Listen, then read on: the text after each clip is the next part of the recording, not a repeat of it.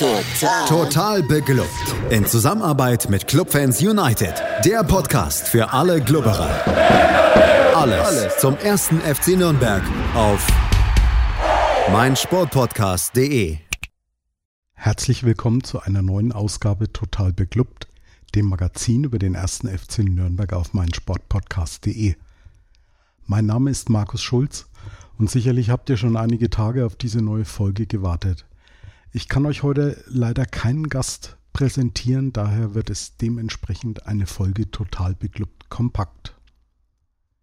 Vergangenen Samstag stand für den ersten FC Nürnberg eine Auswärtsfahrt zum berüchtigten Betzenberg in Kaiserslautern an. Die Roten Teufel mussten ja just in der Saison, in der der erste FC Nürnberg seinen letzten Aufstieg in die erste Bundesliga feiern konnte, nämlich 2017-18, den bitteren Weg in die Drittklassigkeit antreten. Und mit dieser dritten Liga fremdelten die Pfälzer gehörig. Die Saisonbilanzen mit Rang 9, 10 und 14, dazu wie gewohnt finanzielle Schieflagen, ließen die Tendenz doch eher nach unten zeigen. Auch in der vergangenen Saison kam man nur mäßig in die Saison, konnte dann jedoch eine Serie starten und fand sich drei Spieltage vor Saisonende dann auf dem direkten Aufstiegsplatz 2 wieder. Doch nachdem man die letzten drei Saisonspiele allesamt verloren hatte und auf den Relegationsrang abgerutscht war, wurde Trainer Marco Antwerpen entlassen und für das anstehende Duell mit Dynamo Dresden durch Dirk Schuster ersetzt. Zu Hause konnte man dann nur ein 0 zu 0 gegen die Sachsen erreichen und sah das sehnlich herbeigesehnte Ziel Aufstieg schon schwinden, aber mit einem 2 zu 0 Auswärtssieg gelang dann doch noch die viel umjubelte Rückkehr in Liga 2. Und in dieser zweiten Liga startete der FCK mit einem 2 zu 1 zu Hause gegen Hannover 96 und konnte die Aufstiegseuphorie entsprechend mitnehmen. Lediglich zwei Niederlagen, übrigens beide zu Hause, musste man einstecken und entwickelte sich im ersten Saisondrittel ja so ein wenig zum Unentschieden-Spezialisten. Achtmal bereits teilte man die Punkte im bisherigen Saisonverlauf. Mit vier Siegen belegte man vor dem Duell mit dem FCN Rang 8 mit 19 Punkten. In den Pressekonferenzen vor dem Spiel schoben sich Dirk Schuster und Markus Weinziel dann auch gegenseitig die Favoritenrolle zu. Das Duell der beiden Traditionsvereine mobilisierte dann auch die Zuschauermassen. Das Spiel konnte wegen des großen Fanandrangs und den damit verbundenen Problemen bei den Einlasskontrollen erst zehn Minuten später angepfiffen werden. Zwischen 6.000 und 8.000 Clubfans sorgten für eine würdige Kulisse, die Partie war mit rund 47.000 Zuschauern ausverkauft. In Sachen Aufstellung nahm Markus Weinziel gegenüber dem 0 zu 0 gegen Hannover in der Vorwoche nur eine Änderung vor. Für den derzeit glücklosen Christoph Daferner dürfte Lukas Schleimer erstmals seit seiner Verletzung wieder von Beginn an starten. Allerdings kann man schon vorwegnehmen, dass auch in der Pfalz die Offensive des ersten FC Nürnberg keinen wirklich guten Tag hatte. Über die gesamte Spielzeit gab man keinen einzigen Schuss auf das Tor von Andreas Lute ab.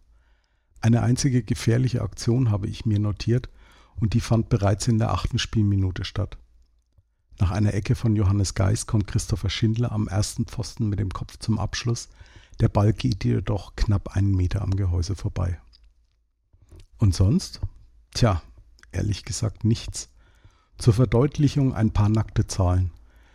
Quadvodua bis zu seiner Auswechslung in der 53. Minute mit sage und schreibe neun Ballkontakten und einer Zweikampfquote von 25 Prozent.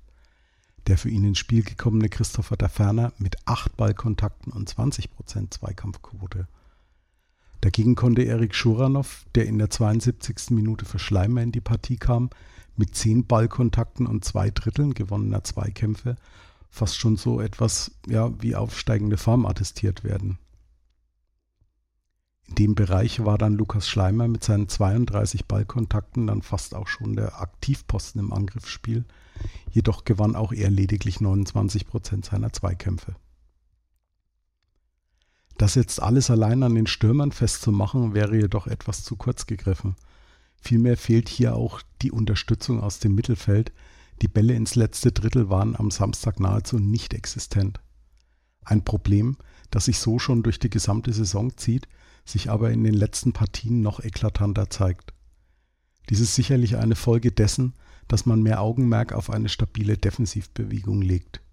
Doch genau diese Defensive stand in Lautern eben auch nicht wirklich stabil, im Gegensatz zu den Begegnungen in Düsseldorf oder gegen Hannover. Lautern erarbeitete sich mit zunehmender Spielzeit immer mehr Chancen.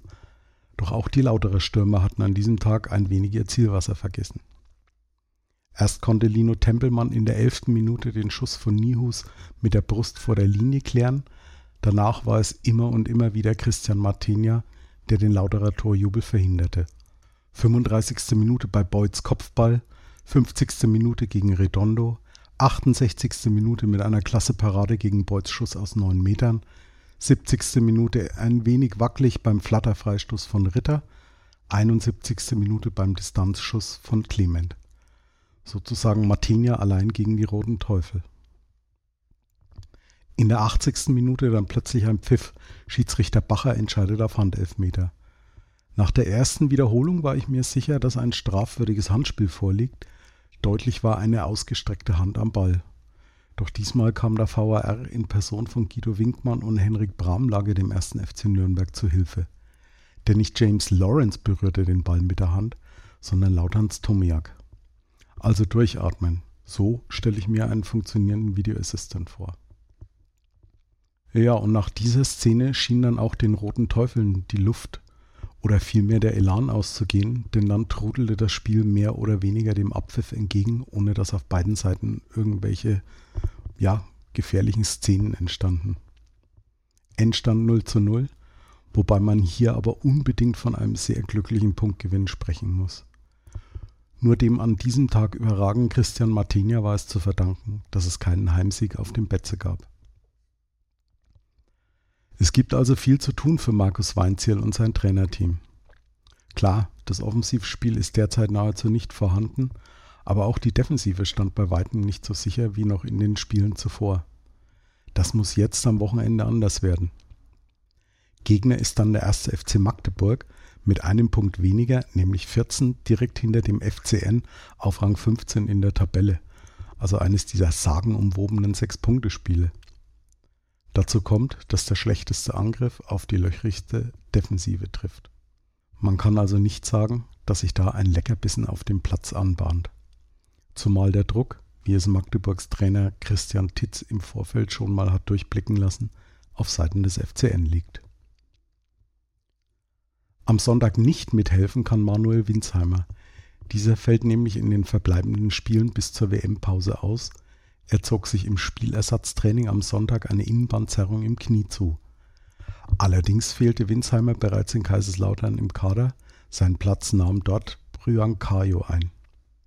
Bis zur Winterpause wird dafür jetzt Jermaine Nischalke aus der U23 mit den Profis trainieren.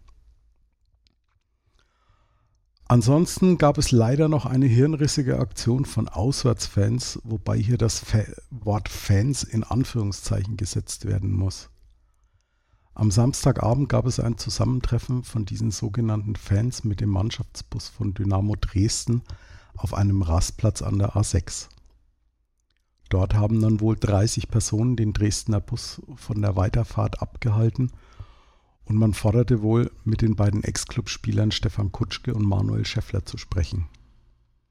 Dabei sollen sich sogar zwei Personen Zugang zum Mannschaftsbus verschafft haben. Auch wenn es wohl bei Diskussionen und verbalen Scharmützeln geblieben sei und es keinerlei strafrechtlich relevanten Vorgänge gegeben habe, so werfen solche schwachsinnigen Aktionen halt wieder einmal ein äußerst schlechtes Bild auf den ersten FC Nürnberg. Wir können solche Vorfälle wirklich nur verurteilen, auch wenn wir jetzt nicht davon ausgehen, dass unter unseren Hörern solche Idioten weilen. Ja, das war's dann auch in aller Kürze mit dieser Folge total bekloppt kompakt. Wenn euch dieses kurze Format gefallen hat oder auch nicht gefallen hat, wenn ihr Fragen, Wünsche oder Anregungen habt, so dürft ihr uns gerne bei Twitter, Facebook oder Instagram kontaktieren. Wir freuen uns auch über jedes Like. Und wenn euch der Podcast gefallen hat, dann dürft ihr uns gerne weiterempfehlen und falls noch nicht geschehen, im Podcatcher eurer Wahl abonnieren. Wir hören uns dann in der kommenden Woche, der englischen Woche wieder, dann hoffentlich wieder im gewohnten Format. Ich wünsche euch eine gute Zeit Bleibt gesund und bis bald bei Total Beklubbt auf meinsportpodcast.de. Total. Total beglückt. In Zusammenarbeit mit Clubfans United. Der Podcast für alle Glubberer. Alles, Alles zum ersten FC Nürnberg auf meinsportpodcast.de.